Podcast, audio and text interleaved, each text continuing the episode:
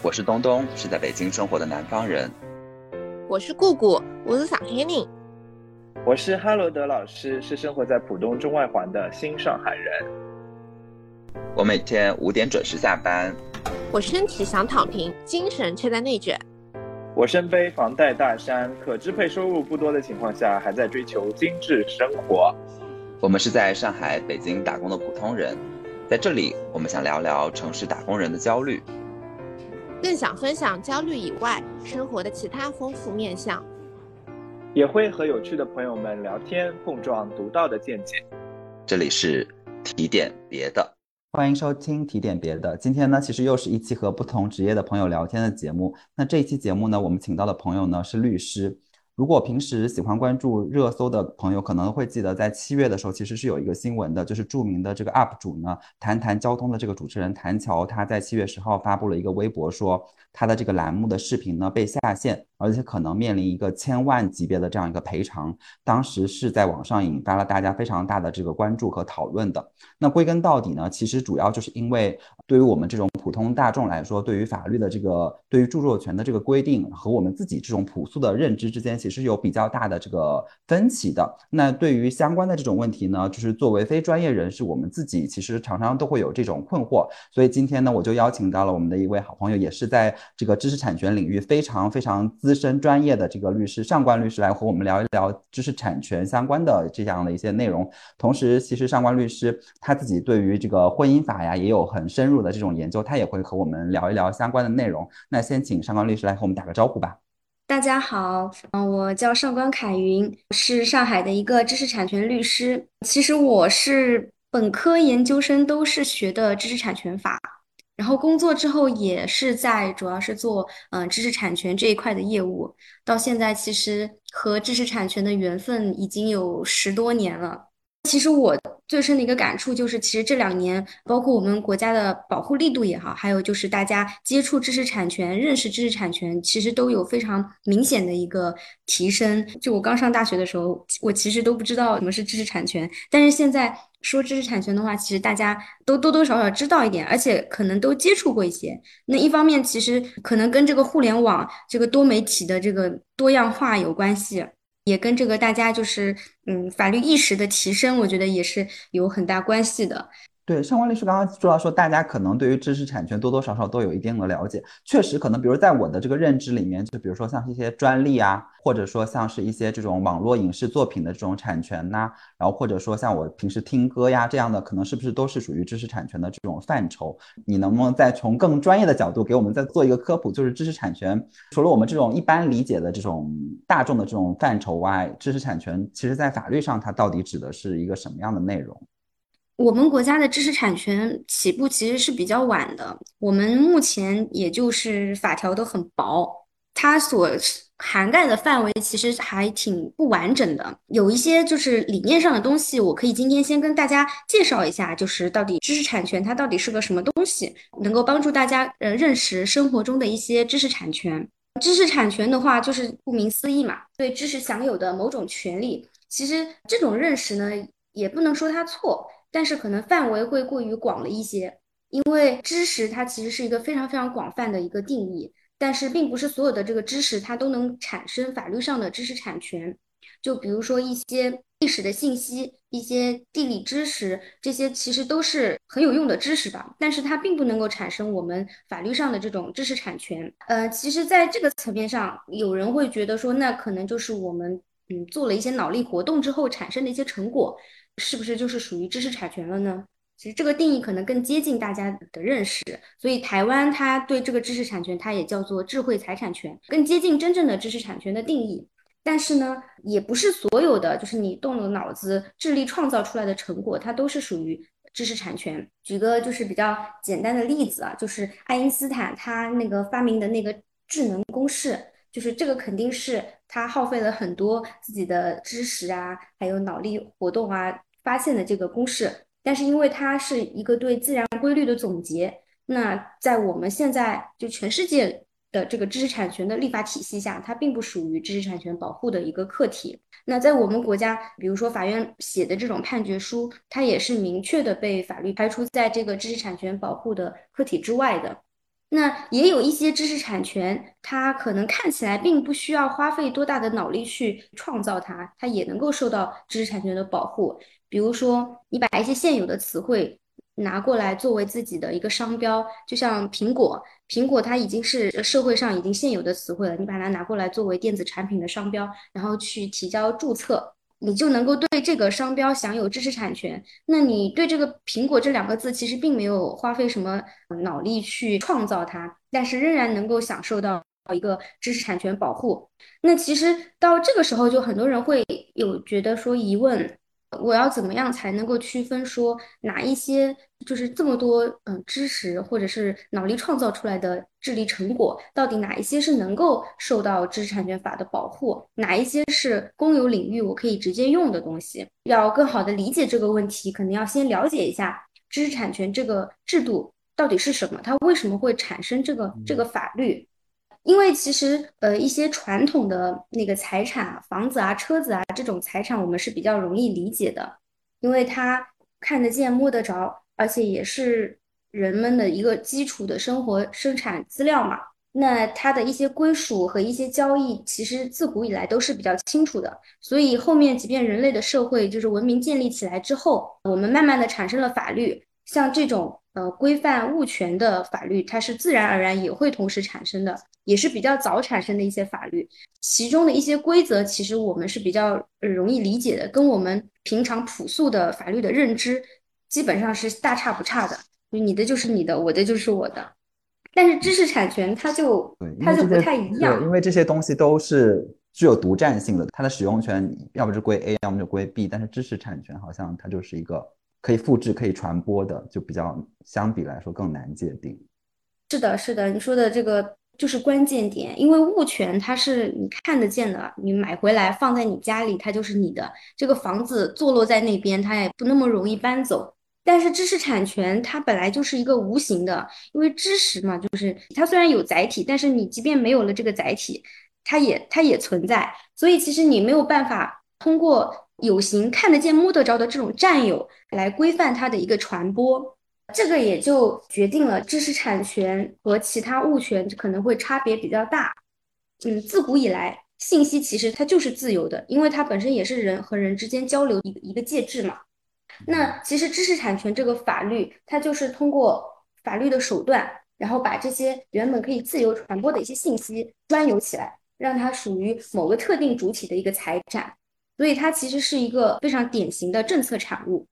那最早它起源呢，是因为人类社会不是一直在进步嘛？那总有一些人他是比较聪明的，他就能够发明出一些能够改进生产力的一些呃设备啊，一些技术方案。但是他可能为了创造出这些东西，他要投入很多很多的成本，因此他就不愿意把它公开出去。那么这个时候，作为政府层面的人来讲，他为了能让这种先进的技术方案能够普及到整个社会层面，造福他的整个社会。他就愿意给他一定时间的一个垄断的专有权，让这段时间使用这个技术方案的人都要付钱给他，这样他能够收回他的成本，那整个社会也能够享受到他的这个技术成果，由此而来，知识产权它就产生了，这就很明显，其实它就是一个为了平衡这个创造者的个人利益和社会整体的公共利益而产生的一部法律。就是它其实完全是公共政策的一个需要。比如说，我们国家建国这么久，其实我们是在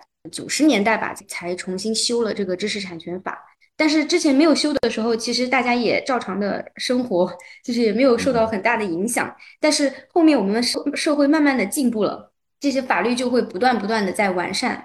嗯，那就是比如说在我们的这个法条的这个规定里面，就是知识产权具体包含了一些什么具体的，我们能。叫得出名称的一些权利吗？我们国家现在的知识产权法的话，主要是包含三大块，就是著作权法、商标法，还有专利法。这个应该是大家比较熟悉的，也是跟我们嗯生活相关联度最高的三部法律。但是除此之外的话，还有一些新的课题，就可能大家不太熟悉，比如说商业秘密。商业秘密其实这两年还可以，还有一些植物新品种权。集成电路布图设计等等等等，这些其实也是广义上的知识产权，因为它本质上都是希望能够通过赋予某个人一定的权利，来换取他把他所发现的东西，或者是他创造出来的东西公开出来嘛。所以它本质上也是属于知识产权的范围。但是如果说狭义的讨论什么是知识产权的话，那一般主要就是指那三大法律，就是著作、商标权、对商标法还有专利法。那其实这三个法其实也有它自己的特色。著作权法它可能是自成一系的，因为它主要针对的内容是我们一些精神文明层面的东西，歌啊、嗯、艺术啊这种文字啊这种东西。那商标法和专利法，它主要是工业产权上的东西，就是你生产的一些东西啊，然后你品牌的标识啊，就跟我们的那个工业产权比较近似。所以商标法和专利法，他们在有某些层面上可能有点类似，但是著作权法它的整个权利的体系就完全不一样。其实有一些东西它是有交叉的，比如说我设计的一个杯子，它可能有一定的艺术美感，它其实也是工业产品，它可以批量生产。但是它上面也有一些艺术创作，所以这个时候它其实可能会有交叉的，有可能既能受到著作权法的保护，也可以受到专利法的保护。但是因为工业产权和这个著作权法它服务的那个目的不同，所以他们权利的来源那个保护的方式也不一样。比如说，嗯，著作权法。我只要创作完成之日起，我就能够享有著作权，不需要去找哪一个部门去登记啊。当然，我也可以去做著作权登记，但这个只是一个加强。但是，即便我不去登记，如果我自己能证明我什么时候创作这个东西，也是没有问题的。但是，商标法和专利法他们的保护的那些客体呢，就需要去登记。比如说，我要注册一个商标，我需要去向那个国家知识产权局去提交申请。审核通过之后，你从那个获得注册之日起，你才享有相应的那个商标权和专利权，而且他们的期限通常也比较短。就商标法的话是十年，发明专利是二十年，但是著作权就是生前加死后五十年，我们国家目前是就比较长。哎，但是我听你刚刚在讲的这个过程中，我就有一个小小的疑问，就是比如说在说到这个商标的时候，是需要这些相关的权利人他去向这个国家申请的，然后才能获得这个认证。但是比如说就会有一些知名的品牌，它可能是一个传统的老的品牌，它可能在它就是诞生之日的那个过程中，它其实是没有向国家去申请的，那由别人抢注了，那这种它原先的这种权利会得到保护吗？这个其实是蛮常见的一个问题的。其实商标法有考虑这种情形，所以它里面有一个条款，就是说你有个在先使用权。就每个国家也不一样，比如说美国，它是使用制度，我们国家是申请制度。使用制度就是说，就是你必须要有使用了，你才能够获得这个注册。虽然它也会像我们一样要提交注册，然后审核发证，但是它提交的材料里面有个很重要，就是它要你提交使用证据，或者是他给你注册之后，你多久多久还要向他提交使用证据。他们是呃使用获得制嘛，但是我们国家采用的是注册获得制，就是你注册了才获得。那这种情况下的产生的副作用，就是像你刚刚说的，有些人他可能很早很早就用了，他可能是法律意识比较淡薄，或者是当时没有什么很多人去申请商标，没这个意识，但是后面被别人抢注了，总不能让后面抢注人去获得他的前面的这个劳动成果吧。所以这个时候法条它其实是有这么一个在先使用权的一个制度，就是来规避这种情形。就是如果你这个商标在这个人申请日之前就已经使用，并且获得了一定的影响力，那你是可以在原有的范围内继续使用的。但是如果你要反驳掉那个商标的话，其实又要看好几种情形啊，是不是恶意啊，跟他之间是不是有过商业合作啊这一类。嗯，对你讲到这个。道理，我就想到之前我有听过一个商业的这个故事，就是那个加多宝王老吉，然后的红罐绿罐的这样的一个纠纷，其实还是挺复杂的。就是说到你说到这里面最特殊的这个著作权法这一块，是不是它就是会跟我们最前面讲到这个微博上热议的这个谈谈交通的这个纠纷是相关联的？就是它这里面这个涉及到的，其实就是这个著作权法所保护的这个内容。是的，是的，其实跟我们呃普通老百姓接触最多的，其实还是著作权法上的东西。因为商标法和专利法可能就跟我们的消费有关系吧，或者是我们的整体的生活水平。但是每天你看的、你听的，可能大部分层面上还是著作权法上的东西。嗯，那就比如说具体到就是谈谈交通这个事件里面，就是我们朴素的认知就会觉得说，他这个节目首先就是以他这个人的名字命名的，然后他也是这个节目的主要的这样的一个参与人。那为什么这个权利好像从他自己披露的这个情况来看，这个著作权并不属于他呢？对的，这个案子我其实也挺理解大家朴素的这个认知，因为。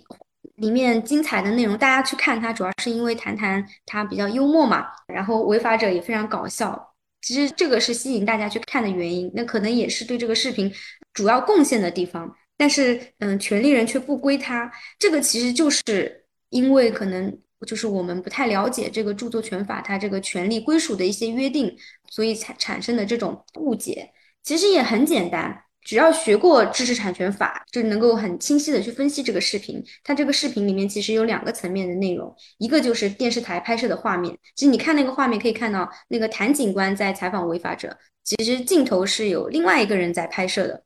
嗯，那个就是电视台的那个摄影师。然后呢，一个就是谭警官他和那个违法者他们采访然后聊天的一些内容。其实这两部分内容共同组成了这个涉案的这个节目视频。但是这个案子有一个特殊的地方，就是在于它的画面的拍摄并没有像电影这样子，看起来没那么的复杂。所以呢，这个视频它在著作权里面会构成什么样的作品？就是这个案子产生之后，我们也讨论过，我们其实是有蛮大争议的。因为这个案子就是我不知道你知不知道，就成都嗯法院他已经判了，他判呢他是认定这个是构成视听作品的。就视听作品，相当于跟电影啊、电视剧啊那些就是一个层面的东西。对于视频来说的话，我们国家的著作权法它是有两个体系的，我们会根据这个视频的独创性的高低，把这个视频分成是属于视听作品还是录像制品。然后录像制品它其实不是著作权，它是与著作权相关的一个权利，我们叫临接权。这个概念其实是大陆法系和英美法系的一个区别。我们国家因为主要是大陆法系嘛，大陆法系它就会版权分为著作权和临接权，然后美国那边英美法系他们就统统称为版权。哦，那那临接权又是指的什么样一种权利呢？临接权其实它就是一些它有一定的贡献，但是贡献不太多。你不给它保护嘛，觉得过不去；给它保护嘛，觉得人家好像没有创作层次那么高。就比如说，呃，我们书的那个封面，它它也需要一定的审美的，但是可能你跟那个美术作品啊这种比起来，又觉得好像它创作的高度没有这么高。所以在大陆法系就有一种就是临接权，就把一些创造不是很高的那个内容。把它单独归为临接权，那临接权就它享有这些专有权，会比著作权会少很多，那保护的力度也没有著作权大。所以在这个案子中，这个视频它构成视听作品，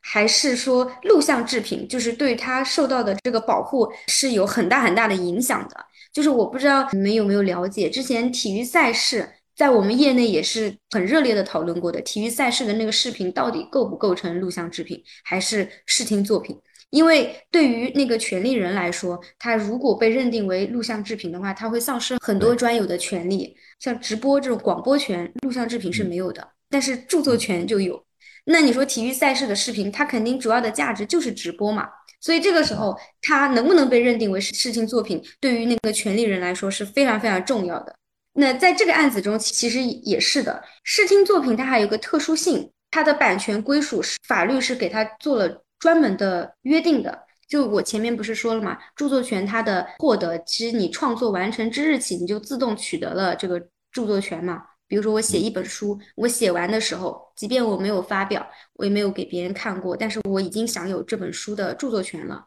但是在呃视听作品里面。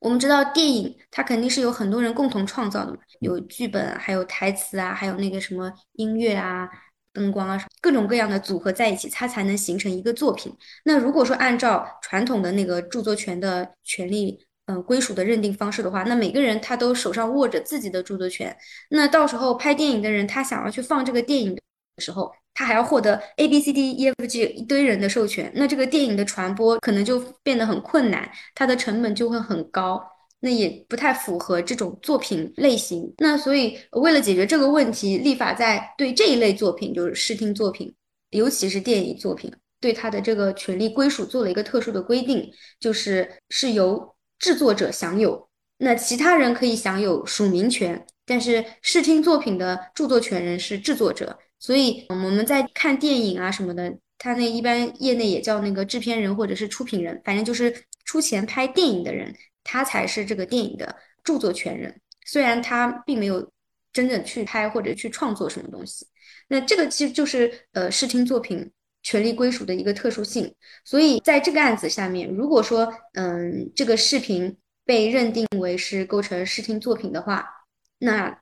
他的权利人其实就归属于制作者，也就是成都电视台。就是谭警官，他可以享有他的署署名权，就是这个采访的人是他。但是，呃，就算他的那个说的那些话，他独创出来的这些东西也有一定的价值，但是因为这个视听作品的呃归属的特殊性，他就被直接归到了电视台名下了，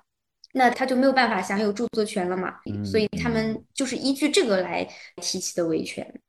其实是比较好理解，就是说，对于视听作品来说，其实它就不存在我们朴素认知里面的这种争议，就是在我们的法律里面，它的权属一定是属于制作人的，只不过说它有可能被认定为录像制品，那么它的这个所谓的这种不管是著作权也好，还是临接权也好，如果它是临接权，它的保护程度就没有那么高，但是不管怎样，它都不可能所属权不可能归这个视频参与的人。对，因为视听作品的这个归属是特殊，是例外情形。那例外情形的话，你肯定你有规定了我才适用，没有规定我就不适用嘛。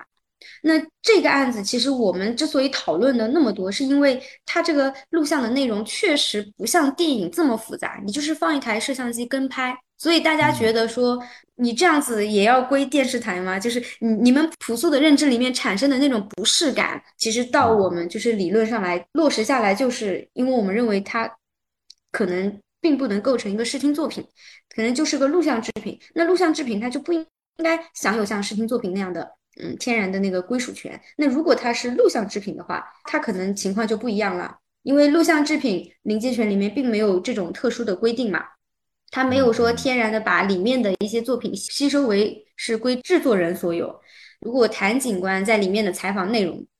它能够构成一个口述作品。口述作品其实是著作权法里面罗列的一种作品类型。就你虽然没有写下来，但是你说出来的东西，如果呃有一定的独创性，也可以构成一个作品。那它里面说的话，如果构单独构成口述作品的话，其实这个视频上面就有两个权利，一个就是电视台的那个摄影师录像之后，他享有的一个录像制品权。还有一个就是谭警官和那个违法者他们两个人的聊天的过程中产生的口述作品的一个著作权。那这个时候，任何一个人使用这个视频，其实理论上都要获得这两个权利人的许可，他才可以去使用。在这种情况下的话，那我觉得那个电视台其实他就没有权利去起诉谭警官了，因为他获得的权利也不完整，他只有就是录像制作者的权利嘛。那当然，同理，因为有一半在电视台那边嘛。所以谭警官在 B 站上播视频，理论上其实也要获得电视台的，就他们两个就会陷入一个非常尴尬的境地。啊，明白明白。那么即使如果比如说我们已经认定它就是一个视听作品，那么它的这个权属关系是属于电视台的，那这里面就还会有第二个问题，就是。嗯，我使用了别人的这种权属关系的作品，但是我是用于公益目的，也就是这个案里面也是大家讨论比较多的。谭警官说，他这些年上传到那个 B 站之后，他其实获得的所有的收益，他都用于公益的目的，他自己本人并没有获利。那在这种情况下，他还会面临说到这种千万量级的这种处罚吗？我其实也能理解，但是这个可能就是大家对于知识产权认识的一个又一个偏差所在。因为，嗯，确实，知识产权制度它本身是服务于社会公共利益的嘛，所以在三大知识产权法里面，它都有一些限制情形，就是并不是所有的知识产权权利人，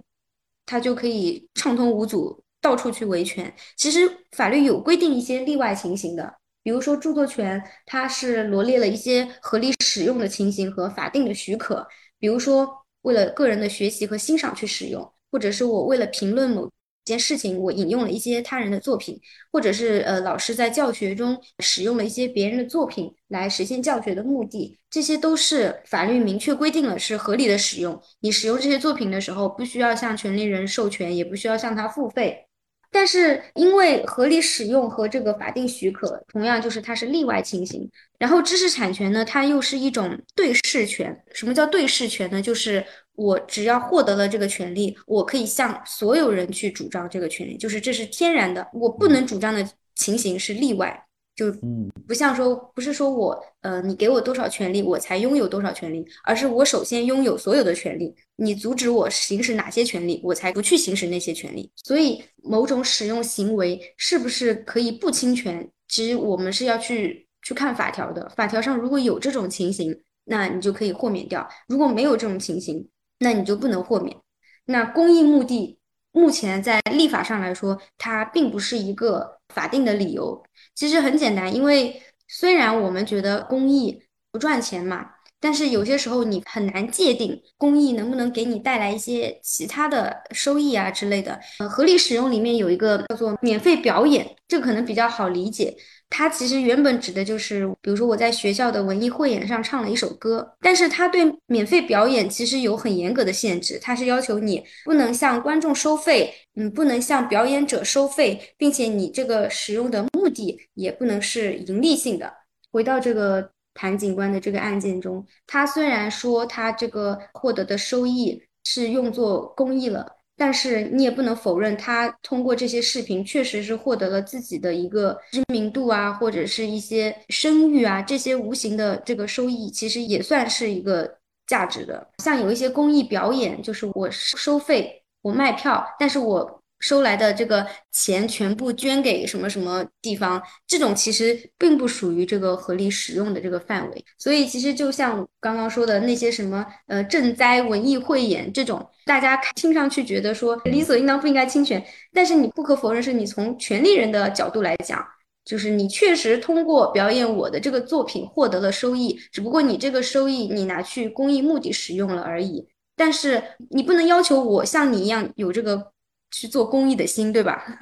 我就不想做公益啊！你确实从我的作品里获得了收益，那我觉得我我应该要分一部分，你可以剩下的拿去做公益，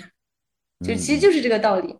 因为确实，那如果按照这样的一个定义的话，那谭警官因为他上传了这个视频，他确实也获得了打赏，只不过说他这个打赏用于了公益的目的，那就不符合这个免费表演的这样的一个定义。但是，比如说，如果像他上传到一些其他的平台，这个平台是没有打赏性质的，它只是有一个公共传播的这种性质的话，那能归入这种免费表演的这个范畴吗？对，因为其实我们国家现在它不是只规定了十二种合理使用的情形嘛？刚刚举的那个免费表演的。其实并不适用，嗯，谭警官的这个案子，因为他他这个视频其实不算表演嘛，他这个只是呃信息网络传播的一个行为，表演是你是现场表演这种情况嘛。但因为它比较典型，所以我们拿出来讲，而且立法上也规定了。但是其实这十二种情形根本不能满足我们现在的需要嘛，所以因为谭警官这个案子，我看了判决书，他的那个经纪公司是没有参加诉讼的，所以他没有提出这个抗辩。如果他提出了他这个是合理使用的话，那我们也许能够看到法院会分析一下这个东西到底构不构成合理使用。就是超过了我们法律规定的这十二种情形的话，法院一般还会从几个角度去判断它到底是不是合理使用。就主要是你使用这个作品的性质和目的，被使用的这个作品的性质，什么类型的性质嘛？因为它也会根据你作品的创作的难易程度啊，来认定你构不构成合理使用。还有就是你使用这个作品的数量和质量，以及你使用这个作品会不会对潜在的市场，嗯，产生影响。一般大体来说会从这四个角度去判断，嗯，构不构成合理使用。因为其实很简单，我们只看到公益的那一部分，就是它对大众是好的。但是其实你也要考虑那个创作人个人的那一部分利益，因为我们不是说了嘛，知识产权法就是平衡这两者之间的利益嘛。所以你站在公共利益的角度来讲，你觉得理所应当他要贡献出来。但是你站在个人的角度来讲，一定要做公益吗？这个可能就是要被讨论的。所以说，如果说这个案子就是像你说的这个情形，真的拿到法院去诉的话，我觉得法院应该还是会合理使用的这几个角度去去分析分析一下。但是，就像我前面说了，即便是从这几个因素来看，因为谭警官他不是也在运营那个视频账号嘛，然后成都电视台他也是这个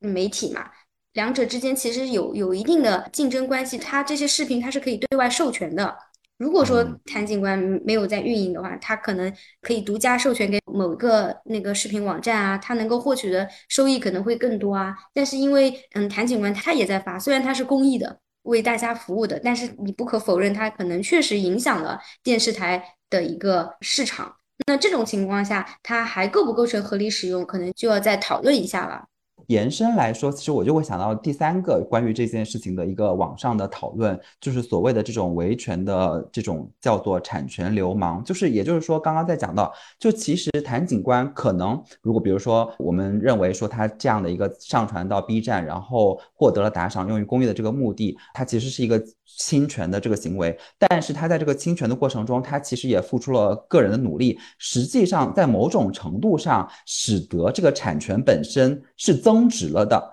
然后呢，在增值了以后，这个权利所有人再去主张他的权利，然后要求一个高额的赔偿。他在这个产权没有增值以前，如果去主张的话，可能他的赔偿是相对比较少的，所以大家就会把这些人称为产权流氓。那你觉得是从法律的角度上来说，这种行为是合理的吗？还是说我们有什么方法去避免它呢？或者说，我们作为我们可能的在。不自觉的过程中产生了这种侵权，但是反而因为我们自己的这种劳动，我面临的是更高额的这种赔偿的这种情况。其实要看作品的类型，你不可否认，确实这种情况很难受。就是他本来嗯一个作品默默无闻，然后因为被我用了侵权了一下，然后知名度大涨，然后他还反过来问我要赔钱。从商业的角度来讲，确实感觉不太合理，因为感觉做贡献的人是我。但是你要从知识产权法的角度来讲的话，那可能你还真没有办法，因为他是权利人嘛，你也不能否认说你如果没有用他的这个东西，你能够获得这么大的商业利益吗？你能做的就是，如果真的到了诉讼的阶段，你可以在赔偿的时候可以去争论一下，他这个作品价值本身并不高，然后这个之所以。是因为我做出了什么什么贡献，就是也许能在赔偿上对你有利，但你要从侵权的角度来讲的话，因为权属如果很清晰，然后你的侵权行为你又确实用了，没有经过他的许可用了，那构成侵权就是可能没得跑。所以就是大家要做的其实就是尽量避免侵权，而不是去考虑说我怎么去减少这个赔偿的问题。对，因为如果到赔偿阶段的话，可能就不太好控制，因为其实产权流氓这两年还有一个就是可能。大家经常用的就是那个字体的维权，以前它也没有维权啊，就是突然大家都用用用用习惯了之后，它就开始大面积的维权。而且之前不知道有没有听说过，有一些软件嘛，他知道市场上有很多人在盗版，但是呢，他因为前期他需要打开市场，所以他就放任他们，就让他们继续盗版继续用，然后等到市场有一定的规模了，然后他再开始收网，然后就开始维权。这种你说他没有商业道德吗？他也确实免费给你用了这么久，他从他的角度来讲说，那我还没有一开始就收你钱呢。嗯，那就比如说有没有一些情形是会被视为说，比如就像我们在使用一些 A P P 的过程中，他会我就是点了一些默认的这种选项之后，他就认为我授权给了他。反过来是不是，比如说我使用某个 A P P，然后这个 A P P 里面提供了 A B C D 这些字体，那我就可以默认为这些字体是已经被授权给我使用的呢？这个其实大家可能比较常遇到，很多人问我，有一些字体侵权就是这种情形，因为他就是在他的电脑上做了一个海报，然后他的那个 Windows 的系统呢有这些字体提供给他了，那他就认为说这个可能就是授权过了，他可以用在海报上。但是就是有一个问题，这些字体可能比如说他和微软合作了，他授权给微软使用，但是他和微软合作的时候一定是会有一个使用范围的，这个使用范围肯定是包括。用户在这个设备上使用这些字体，肯定不会包括你在外面的商业使用，就是你把它打出来变成海报、变成横幅，或者是拿去做什么包装上的字体，这又是另外一种使用情形了。这个其实是超出了它和那个电脑，比如说微软它的一个授权的范围。那你刚刚说的那个情形，比如说我用一个视频编辑软件。上面配一些文字，然后这个文字我肯定是从那个软件上选嘛，然后选了之后我就发出去，或者是做成海报。这个时候其实就是同样的问题，我可以自己用，但是你如果把它商业性的发出去的话，你可能就会触犯一个，因为它独立出去了嘛，它可能形成了一个新的行为，你可能就会侵权。那除了这种我们常见的字体呀、图片呐、音乐呀之外，就是你在这些年的从业过程中，还会常常碰到哪些是很容易被我们这些平常随便做一做兴趣创作，或者有时候会涉及到一些这种内容创作的人忽略的这种应该去检查的这种知识产权的问题吗？一个就是引用他人的作品，我觉得还是有人会有这个问题。就是我们知道合理使用里面，它是有一种情形是，如果你是为了说明某件事情，然后你引用了他的作品，就是一些电影啊、影评啊这种比较常见可能。然后如果你引用的内容过于完整的话，其实也是会构成侵权的。因为它引用它有一个原则，就是你要有适当的比例和必要性。呃，如果说你不是为了评价他而引用，或者你引用的过多了，然后再现了他的这个作品的话，其实也也很容易构成侵权的。虽然你也对他进行了评价，比如说我放了十分钟的电影，然后我来评论说这十分钟怎么怎么怎么样，那其实可能就会讨论说你这十分钟是不是一定是必要的？然后如果不是必要的话，你可能就不能构成那个合理使用。如果权利人来维权的话，你就会有侵权的一个风险。还有一个呢，就是有些公司，它为了自己避免承担这个风险，它也会授权给第三方嘛，授权给广告商去帮他们做这些呃商业视频啊、海报啊这些宣传的东西，可以通过合同来转移一定的赔偿风险。就比如说你被告了，我是找广告公司做的，我认为他授权了，但是其实你还是侵权人，因为使用的人是你嘛。所以人家还是来告你，只不过说你赔完钱之后，你可以去找广告公司，或者你在诉讼中把广告公司拉进来。但是前提还得是你跟广告公司的合同，就是你还得有这个条款。所以这个时候其实就是跟广告公司的合同可能会比较重要，你得去要他承诺他用的素材都是有知识产权授权的，嗯，并且如果说后面因为这个东西产生了侵权风险或者是其他的风险，导致我赔偿的。我可以向他追偿，并且给我造成的额外损失的，我还可以要他再给我赔偿。很多时候，因为我变成直接侵权人了嘛，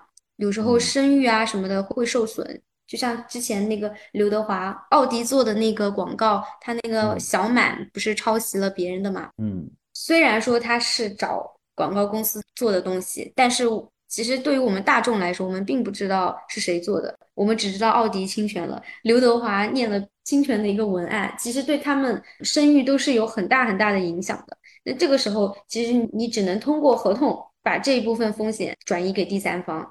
嗯，因为你刚刚说到你花了钱去买，然后发现他没有获得授权，我也就是可能会有类似的这种经验，就是比如说你有时候去一些图片集合的这种平台上，然后购买这些图片，然后最后会发现说，可能这里面有一些图片，图片的权利所有人他并没有授权给这个平台。结果导致了我侵权，那这种的话，呃，我作为一个个体使用户，我要去对这种这个平台进行一种就是维权的话，其实难度是比较大的。那这种时候我能怎么规避呢？其实我并不是一个商业公司，我如果要去进到这种去审查每一个图片的这种原始的这种权利文件的话，其实还是挺难的。是的，但是这个其实说实话没有非常好的办法，你只能说你去尽量的选择一些大的平台，因为权利人他如果维权，他也喜欢找一些大的平台，太小的网站可能他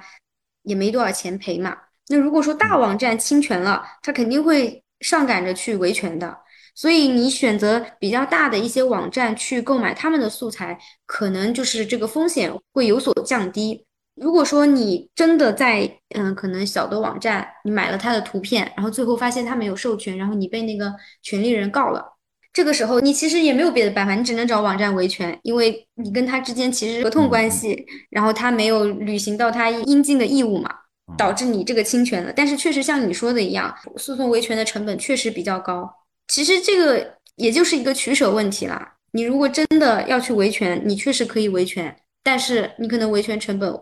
会很高，所以如果你要降低这种风险，那你就选择一个安全一点的网站去购买这个素材。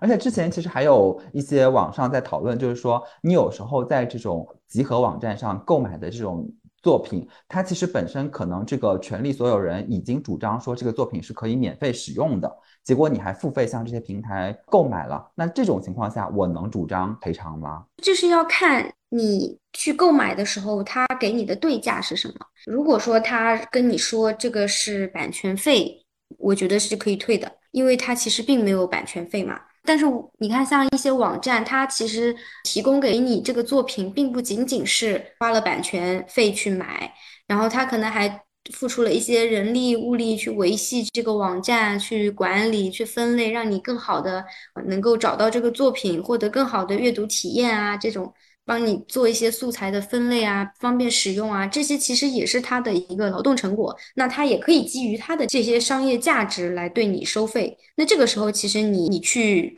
退款可能就有问题。然后之前还有一个是跟图片不相关的，就是和很多的这种呃即将毕业的学生相关的，就是论文。嗯，很多人觉得就是我自己写作的论文，这个著作权肯定天然是属于我的。但是结果我发现，当我要去使用的过程中，就会发现，哎，不管是我下载，甚至有时候我甚至是去传播、授权给其他人使用，都会发现，哎，这个过程中我出现了侵权，甚至要付费下载的这种情况。那这些。过程中又是著作权法的规定和我们朴素认知之间是有一个什么样的这个差别呢？这个可能就是你不知不觉中，然后你做了授权，其实你都不知道。就是我不知道你还记不记得，我们在毕业论文写完之后，学校会让我们签署一个声明，一个独创性声明，还有一个是授权声明。独创性声明呢，就是你要承诺这个论文是你独创的嘛。然后下面还有一段授权声明，反正我我们学校反正是有的，你要授权学校可以使用你的这个呃论文去发布出版，然后上传到什么什么数据库啊这些。其实说实话，当时我也没有在意这些，而且我也不能不签。其实每一个学生的那个毕业论文应该都是会签这个声明的嘛，所以我们的毕业论文都应该是被学校就是统一上传到了硕士博士的那个数据论文的一个数据库。对，加入到这些数据库，那这些数据库包括知网啊等类似的这些数据平台，其实他们跟学校都会有合作的。那这样子的话，其实他们传到平台之后，然后你使用这个平台去下载，就是要收费的。其实我也理解，很不能接受我自己的论文我去下载还要付费。但其实就像刚刚说的那个情况，就是平台它对于这些数据的整理、归纳、分类，它也是要投入成本的嘛。嗯，所以他就会统一的对外进行收费。我们作为权利人，理论上来讲，我们也应当要获得这个收益的嘛。因为你通过使用我的作品获得收益了嘛。我作为权利人，我又没有把作品卖给你，那我应该从你的收益里面分一杯羹。但是我们也确实从来没有拿到过，从来没有拿到过。我们在不知不觉间就授权给了学校，然后学校又授权给了平台，所以我们早就不是这个就是著作的这个权利人了。理论上说，这个钱应该层层回回来，就是平台给学校，学校给你。但是学校给你的这一个环节，我们没有拿到。至至于没有拿到呢，是可能是被学校用在了其他的地方，或者是以某种方式回馈给了你，比如说让你用数据库啊之类的，这个就无从得知。但是就付费的这个角度来讲的话，那。只要他是有一个合法的授权渠道，获得了你的这个作品的授权，然后在他的网站上传播，他是可以对外进行收费。虽然你是这个作者，但是对于他来说，他并不能识别出你是这个作者，所以你也只是普通的一个个体来使用他的数据库，所以要向他付费。那你和其他个体的区别就是，你是这个作者，你应该要获得这部分收益。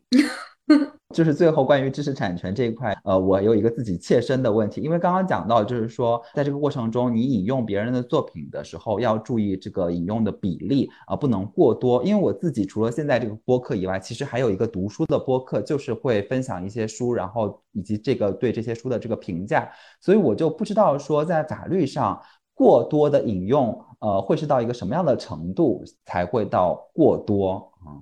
嗯，这个其实就是。嗯，首先你引用他人的作品，肯定是为了说明某个事情嘛。那这个时候，你如果不引用这一句的话，其实你是没有办法来进行你的那个评论。所以这个时候，法律会允许你未经权利人的许可使用一部分他的作品。但是这种使用它其实是要有适度的嘛。为了说这一句话，但是你把这整本书都放进去了，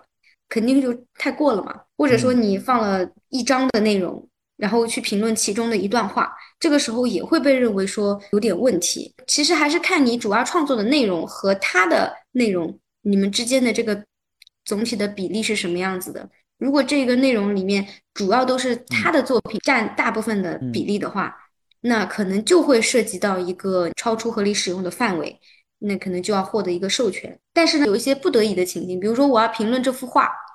那我肯定得把整幅画放上来，我才能评论啊，我不可能说我把它框一小框来说。所以这种情况下，他虽然把整个作品都放上来了，但是他因为具有一定的必要性嘛。所以它也会被认为是在合理的使用范围之内。听完上官律师给我们解答这些 问题，我相信能听到现在的这个听众一定会对知识产权有个非常全新的认识。尤其是现在啊，就每一个人都是创作者，因为你可能平时发朋友圈，然后在公众号上发表一些内容，然后在微博上发表一些内容，然后自己平时可能还会有一些呃在 B 站呐或者这些短视频平台上进行创作，可能都会涉及到对这些知识产权的这个使用，然后都需要注意到在这个过程中可能会涉及到的这个侵权的问题。那也希望大家听完这个上。官律师讲的这部分之后呢，对于知识产权侵权、然后维权和保护的这个意识呢，都能够有所提高。那接下来呢，我们再聊一聊另一个就是跟知识产权关系比较远的一个话题，那就是婚姻法。因为这块呢，其实也是普罗大众关于法律这一块其实有很多很多问题的这个部分。那首先第一个，我们也是跟知识产权一样，能不能请上官律师来给我们讲一下？呃，事实层面上，在这个我们的这种文化层面上，大家可能对于婚姻都有不同的理解，但是在中国的这个法律上。到底是怎么去界定一个婚姻关系？婚姻关系对于夫妻双方来说，它到底是一个什么样的权利义务关系呢？我们普罗大众的认知就是，你婚姻就是因为有了爱情，然后自然而然的走入了婚姻的殿堂，开始了婚姻的生活。在法律上的话，它可能相对来说更冰冷一点。婚姻法跟其他法区别就是，它其实加了一个一定的感情基础，所以这个可能就是因为，呃，婚姻毕竟是涉及这个人身关系的一部法律嘛。所以，其实我觉得，不管是我们国家的婚姻法，还是说其他地方的婚姻法，其实都是大差不差。其实就是一个以一定的感情为基础的一个利益合作的关系，双方的感情基础肯定是这个婚姻关系的一个基石。所以，就是离婚的理由之一就是一个呃感情破裂。其实，但是这个什么感情破裂到底是什么样的程度，其实我们都没有一个像其他的法律一样就非常明确的一个规定。但是它就是作为一个法定的理由，甚至是除了一些其他层面的，比如说家暴啊这种触犯到其他事物的，你如果纯纯婚姻的关系来讲的话，它其实就是一个感情破裂。如果感情破裂了，那你的婚姻关系就不存续了。那其实双方就是在这种感情的一个基础上，共同生活、育儿、共同创造财产。那生活、育儿、创造财产这些，其实就是你们双方的一个利益合作。那在这个基感情的基础上，你如果结婚之后呢，法律其实还是会有一些权利和义务，跟我们大众的认知其实差不多，包括呃相互抚养义务、相互继承义务、呃相互忠诚的义务而已。它的区别就在于，如果你进入了婚姻，你获得了一个法律的保护，那这些就变成了义务，就是有强制执行力的一个义务，互相抚养义务。一方生病了，你不能就是不管不顾啊。这种可能就不仅仅是道德层面的一个评价，可能你还会，如果诉诸法律的话，他可能还会有一个强制的执行力，要求你必须去做某些某些行为。包括继承也是一样的，如果你有了这个婚姻关系，那你就天然的获得了这样的一个权利。那我们国家的话，就是婚姻关系的缔结是一定以就是这个结婚证的领取来做界定吗？就是会不会存在说其他的这种情况会被认定为说你们存在一种事实的婚姻呢？现在的话，基本上是要有离婚呃那个结婚证。才作为你婚姻关系的一个存续，也有一些例外，比如说一些偏远地区，他们其实并不会去领这个结婚证，但是他们就办了酒席之后，就认为他们结婚了，然后也以夫妻的身份共同生活和生儿育女之类的。这种情况下，如果说他们碰到了一些法律事务需要来确认这个夫妻关系的话，也还是会认可的。像这种实事实上的婚姻虽然比较少，但是如果真的有的话，也还是会认可的。包括你说像我们那个重婚罪，他其实认定重婚罪，就是另外一方其实他不需要领证啊，他也领不了证。另外一方他结了婚，然后他又和别的人在外面以夫妻关系、夫妻的身份互相生活、生儿育女，然后所有人都认为他们是夫妻，就是像你说的，像事实上的婚姻关系就会构成重婚。所以其实，嗯，法律上也是认可这种事实婚姻的。但是就我听闻的一些故事来说，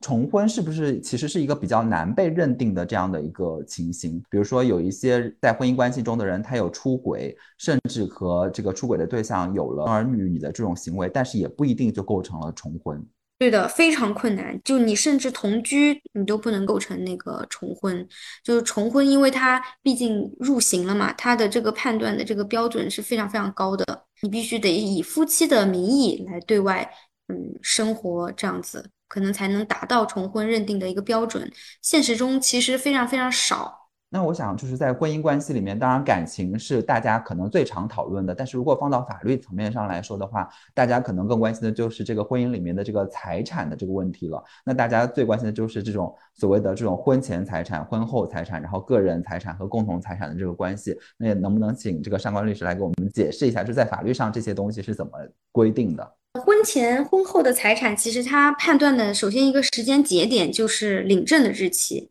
法律层面上，当然例外情形就是像我刚刚说的，就是如果说有事实婚姻，然后他后面去补了结婚证，然后但是他可能要觉得说办酒的那个节点才是他们结婚的点。就举个例子，比如说老公觉得说还领了两年的证，然后所以这两年的财产才是夫妻共同财产，但是那个嗯老婆觉得说我们五年前就办酒啦。大家都是这么认知的，而且这么多年也一直以夫妻身份共同生活了。我要以五年前办酒的那个时间节点作为婚姻的节点，从那时候开始算共同财产。像这种情形下，就是会以那个事实婚姻的那个节点来计算婚前婚后的问题。但是绝大多数都是以领结婚证这个时间节点来界定的。个人财产呢，就是你在领证之前，在一方名下。或者是你实际占有的这个财产，就是你的个人财产，包括的存款，还有你婚前买的房子啊、车子啊这些，还有你的金银首饰，这些都是你个人的财产。实物中就是困难的点就在于，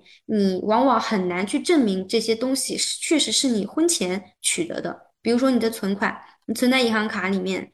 你虽然是婚前取取得的这些钱，但是你婚后。嗯，你往里面存钱了，也有也从里面提钱出来了。那你到后面你就很难证明说这里面到底有多少钱是你婚前的，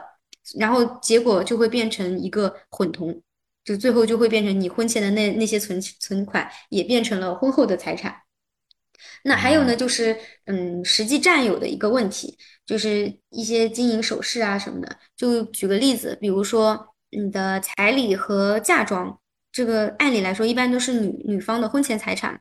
但是当然有个前提是你得在领证之前就拿到了这些，因为很多人其实他都是领证之后，嗯，才给的嫁妆啊，什么彩礼一般是领证之前，这时候不是还有一些金银首饰啊、包啊、亲戚的红包啊这些，就是理论上也是婚前财产，但是如果你把这些首饰给了婆婆保管啊，或者是你没在你手上啊，其实到时候你也没有办法说这是婚前的还是婚后的。因为物品嘛，谁占有就归谁嘛。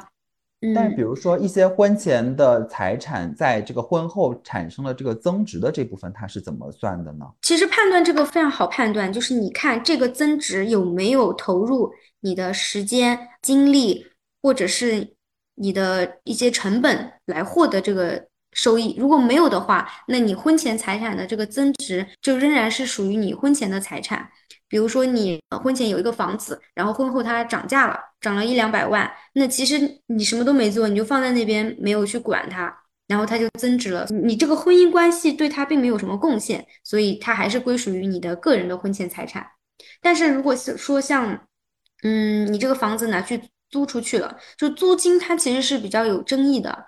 但是，一般，嗯，现在我看很多案件，它判出来都是。因为他觉得你租出去，你其实是要去管理的，你要去联系这些承租人啊，管理你的这些房子啊，其实你是要付出一定的时间的，虽然不多，但是它不是放在那里就自己生出钱来的。那这种情况下，这个租金可能就会被认为是婚后的共同财产。嗯，有一些一些财产其实也可以不分割，就比如说你买的保险，一些人身的赔偿，其实它还是属于你个人的财产。比如说你买了一个工伤保险，或者是你的一些什么重疾险，如果说出险之后获得这个赔偿金，虽然它是你婚后获得的，但是它因为具有人身属性嘛，专属性，所以它还是会被认为是你个人的一个财产。共同财产来说的话，它的大体原则就是，你一旦领了那个结婚证之后，那你婚后取得的这些财产，基本上都是规定为是共同财产，除非一些例外情形，比如说我刚刚说的。那个赔偿金，还有你婚前财产的一个自然增值。刚刚说到的，比如说这种因为人身伤害获得这种赔偿，它也得是这个保险是得在婚前购买的，对吧？如果是在婚后购买的，获得了这种赔偿也算是共同财产。不是的，这个就是他的例外的情形嘛。按理来说，你婚后买的东西应该都属于共同财产嘛。因为身体受伤获得的赔偿，这个其实他这个钱的产生，并不是基于你这个婚姻关系的投入啊什么的。虽然你确实是花了一部分钱去买，但其实它有杠杆嘛，这个收益比起来就是可能贡献的比较少。而这个钱的产生又是基于你身体受伤，而不是说你有这个婚姻关系。可能还有一部分是出于这个钱它得用在你身上，得是你才能获得这笔钱，所以法律就把这部分收益也归属到了个人财产的部分。可能是为了避免一些受了伤然后离婚了，他的这个保险金。本来是要拿来治病救人的，还要被分一半出去，这种情形可能是要规避这种情形吧。那比如说，我在这个过程中，我获得了这笔赔偿，然后我存入了我的银行账户，等到可能如果未来这个婚姻不能够存续去离婚的时候，法院会单独判定这个存款里面有一部分是我的个人财产，剩余的部分是共同财产，是会这样去认定的，是吗？存款的难点就是在于，你其实没有办法证明这一笔钱到底是不是这个钱，除非你单独存在一张卡，然后你再也不要去动它了，那是可以的。就包括像股票也是的，如果你婚前有好几只股票，然后你婚后进行啊买进买出操作了一通，然后你赚了很多钱，这个时候你的那些本金利息全部都是婚后共同财产，除非你放在那边不动它，然后婚后它自己涨了，那是你的婚前财产。就跟存款是一个道理，你很难去把它完全的剥离出来。其实财产的问题，就平常问的人非常多嘛。很多人他离婚的时候呢，就想分，然后结婚的时候呢，就想也不能说人家算计吧，就非常想知道自己到底能掌握哪些财产权。这个其实无可厚非，但是你到后面你往往会发现，你没有办法算清每一笔账的，因为你不可能你婚前的钱你一分都不动了吗？你动了之后。确实，他可能就变成共同财产了呀。那你人是要生活的呀，你难道为了守护你那点财产，你就不好好生活了吗？所以，其实我们讨论这个婚姻法，其实理性来看，它其实就是让你知道你自己面临的这个风险，你做出的某个行为，哪一些措施会产生什么样的一个法律后果。那这些法律后果，在你发生风险的时候，比如说出轨啦。离婚啦，面临分割的时候，你会得到什么样的一个结果？在认识到这些之后，你能够预知到自己的一个将要承受的一个风险，然后把这个风险降低到，或者是调整到你能承受的一个代价。我觉得这个其实是大家都要去学习一下婚姻法的一个意义所在。婚姻法它这个财产。这个规定啊，分房子啊，这些其实非常非常细，有很多很多可能。就是你如果真的一一去实践的话，可能这个婚就没法结了。但是呢，其实总的原则啊，我觉得就是你一些大的风险，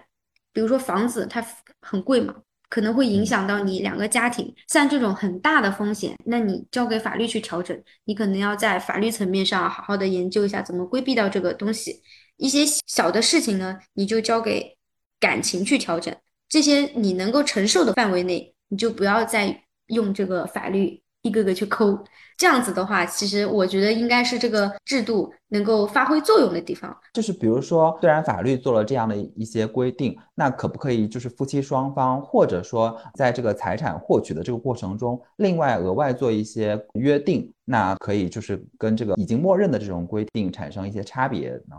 对，其实就是律师的角度来讲，我们是鼓励当事人在可以的情况下，就是尽量的去做一些财产的约定。因为其实你来咨询这么多问题，无非就是担心你将来你可能会损失某一部分权益嘛。那如果说我不会去关心他们这个东西到底合理不合理，但是如果你觉得你能争取这个利益，或者你想要去争取这个利益，那你可以通过协议的方式把它确定下来。这个其实夫妻婚内、婚前或者是离婚的时候，嗯，双方对这个财产的约定其实都是有效的。它是能够呃发生法律效力，然后能够直接去嗯处分这个房产的。比如说男的出轨了，你让他写那个什么忠诚协议保证书，其实没有用的。如果你就是想要为自己多争取一点权益，你可以让他写那个名下的某某房子，把我的名字加进去，或者是把他所有的权属明确约定单独归我做个公证。这种类似的这种。呃，约定都是有效的。它可以就是在婚姻法之外，它另做约约定，是吧？比如说，我可以约定，虽然这个房产是其中一方的婚前财产，但是如果我们在婚后呃约定说这个财产转移到另一个人作为另一个人的个人的这种财产，也是可以的。对，但是其实里面哎有很多很多的细节，比如说男方的个人的婚前财产，有时候就是协议就非常重要。如果你没有协议，有些时候你。都不知道你拿到的是不是你以为的那个权利，比如说，就像你刚刚说的，男方婚前有一套房子，然后呢，婚后呢，比如说女方生了孩子啊，他觉得，哎呀，他们家要奖励那个女方房子啊什么的，或者是男方出轨了，他觉得对不起老婆，要给他点补偿啊，他就跟老婆说，我把我婚前的那套房子直接把名字变更成你的，就给你了。这个时候，女方可能以为说，啊，明天就去办，产证上都只有我一个人的名字，这个房子难道不是我一个人的吗？但是其实是共同财产，他虽然房本上只有他一个人的名字，但是他其实只有一半的这个权利，因为你是婚后获得的嘛，对吧？虽然是男方婚前的财产赠与给你的，但是你是婚后获得的这个房子，上面虽然只有你一个人名字，但其实还是共同财产，你只有一半。但是这个时候，如果这个行为是通过协议来确定下来的，那你就能够单独的享有整套房子。嗯，就算那个房本上没有变更名字，但是如果协议上明确规定了这个权属关系，就可以主张这个权利。对，你可以拿着这个协议去要求他变更。所以其实如果能签协议，就像我刚刚说的一些大的财产，就是如果能够签协议的情况下，其实双方坐下来签个协议，其实是最清楚的，谁也别占谁的便宜。啊啊，那包括说，其实呃，在婚后发生的这种父母的这种赠与行为。父母也是可以去额外做出一些约定，说这个赠与行为是专属于其中一方的。对，是的，就是财产上的约定，其实总体来说都是约定优先。然后没有约定的情况下呢，他才会去判断你出资多少啊，你们是不是按你们的出资份额去去占有啊？然后如果离婚的话，那他分割也会考虑。如果就没有协议的情况下，他也会考虑你们的出资比例啊，那对家庭的贡献啊、过错程度啊，这些其实都是都是会考虑的。但是如果有协议的话，那就按协议走了。哦，呃，双方确实对财产这一块有一定的这个呃想要保护的意识，或者说有一定的这个未来的这个担忧的话，就是通过协议的话，肯定会是一个相对比较安全的这样的一个方式，就会避免未来很多的这种纠纷的产生。是的，是的。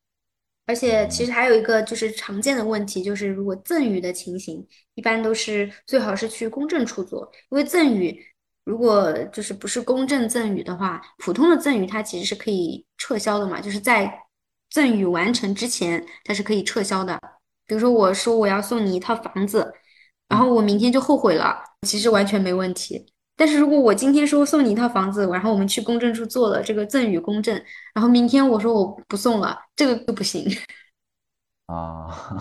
对，那这还是一个比较严谨的这样的过程。那就是既然说到这样的一个离婚财产的分配，其实我还有一个疑惑，就是其实在这个离婚的过程中，当然就是我们前面已经讲到这个财产的分配，但是我自己身边的一些经历就会。遇到就是说都已经会要走到这个诉讼离婚的这个阶段，其实我还是挺好奇的，就是什么样的婚姻会走到诉讼离婚的这个阶段？因为比如说双方已经情感破裂了，一方已经很想要从这个从这个关系里面脱离了，为什么不可以直接就离婚呢？而需要通过法律的手段才能够离？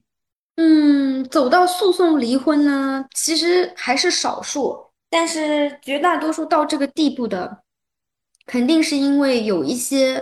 分配没有达成一致，这个可能是财产的分配，也可能是这个抚养权，主要争的就是这两个东西嘛。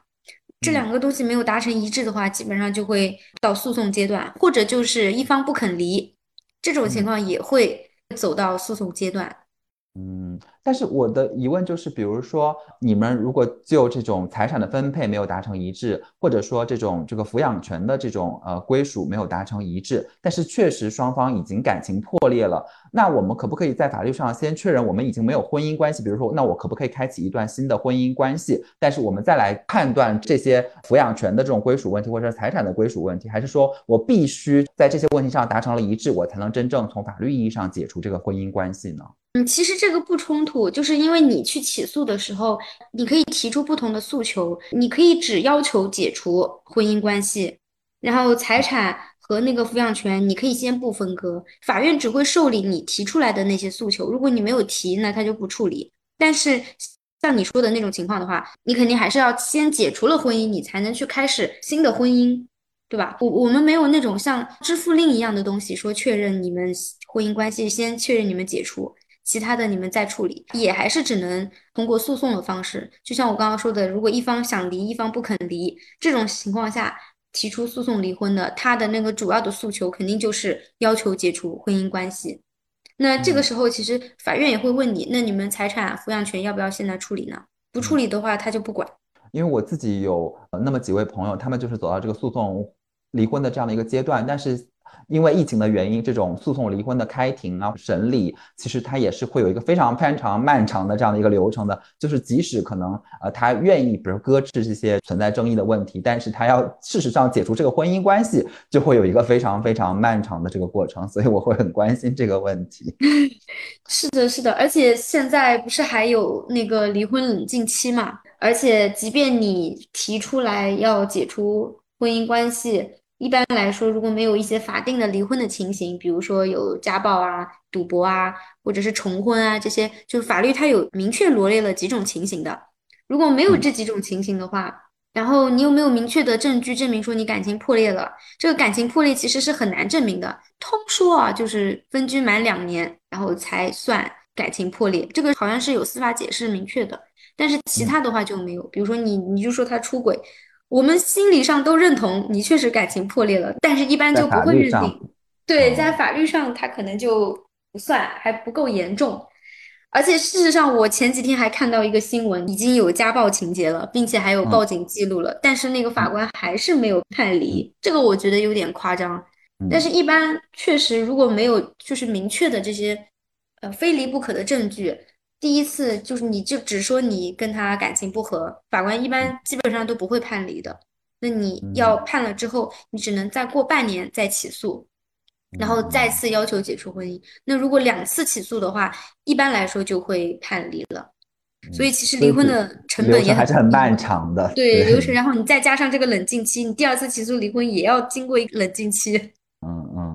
对，所以我就还会有一个问题，就是如果在中国的这样一个法律的这个制度下，然后因为会面临着说，如果双方未来这个感情存在不确定性，那想要解除这个婚姻关系，其实现在面临着一个非常繁杂的这样一个流程的。那有没有一种可能性，我们不去缔结这样一种婚姻关系，但是我仍然希望说我能够保护我和另外的这个对象之间我们的这种亲密关系？除了感情的这种保护以外，啊，这种财产关系啊，或者其他的一些权属关系啊，也在没有婚姻的这种情况下能够有所保护呢？嗯，其实很难，因为你想要获得法律层面的一个保护的话，其实你要有一个法律事实的变化。那如果说你不结婚的话，你们两个在一起，从法律层面上来讲，他不知道你们在一起了。或者是他也没有证据证明说你们缔结了这样的一个稳定的亲密关系。那如果说在这种情况下，你要求法律赋予你们双方就是一些能够具有强制力的一些权利义务的话，